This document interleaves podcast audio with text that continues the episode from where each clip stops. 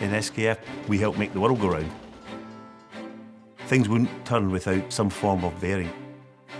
We're in cars, we're in trucks, we're in steel making, we're in trains, we're in ships.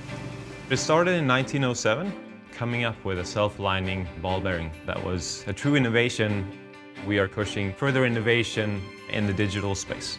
iPhones, iPads give us a real opportunity to make even more change going forward.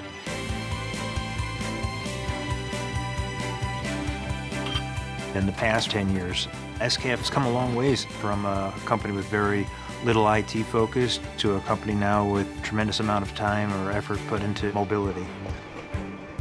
SKF has over 30 apps, both internal and external. We have deployed the iPad and iPhones from top-level executives to factory floor to salespeople utilizing it every day in their daily work.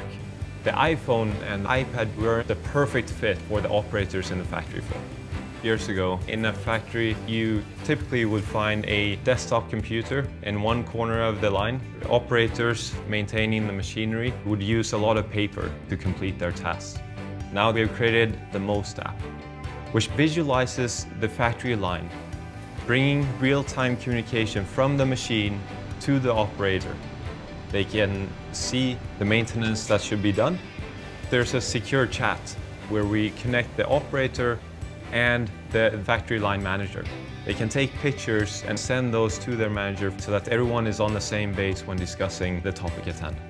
When you're seeing what our workers are doing down in the factory, and the fact that they say, you know, I don't need to hunt for information, and you see the smile on their face, and that's fantastic for our people. We see a huge potential where the iPad becomes the interface interacting with sensors.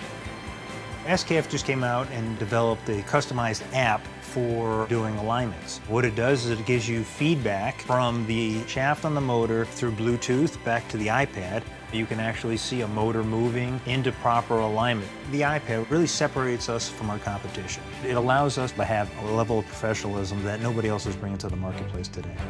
The SKF Shelf app gives employees, distributors, and customers access to marketing material, brochures, catalogs, and other product information in the SKF library.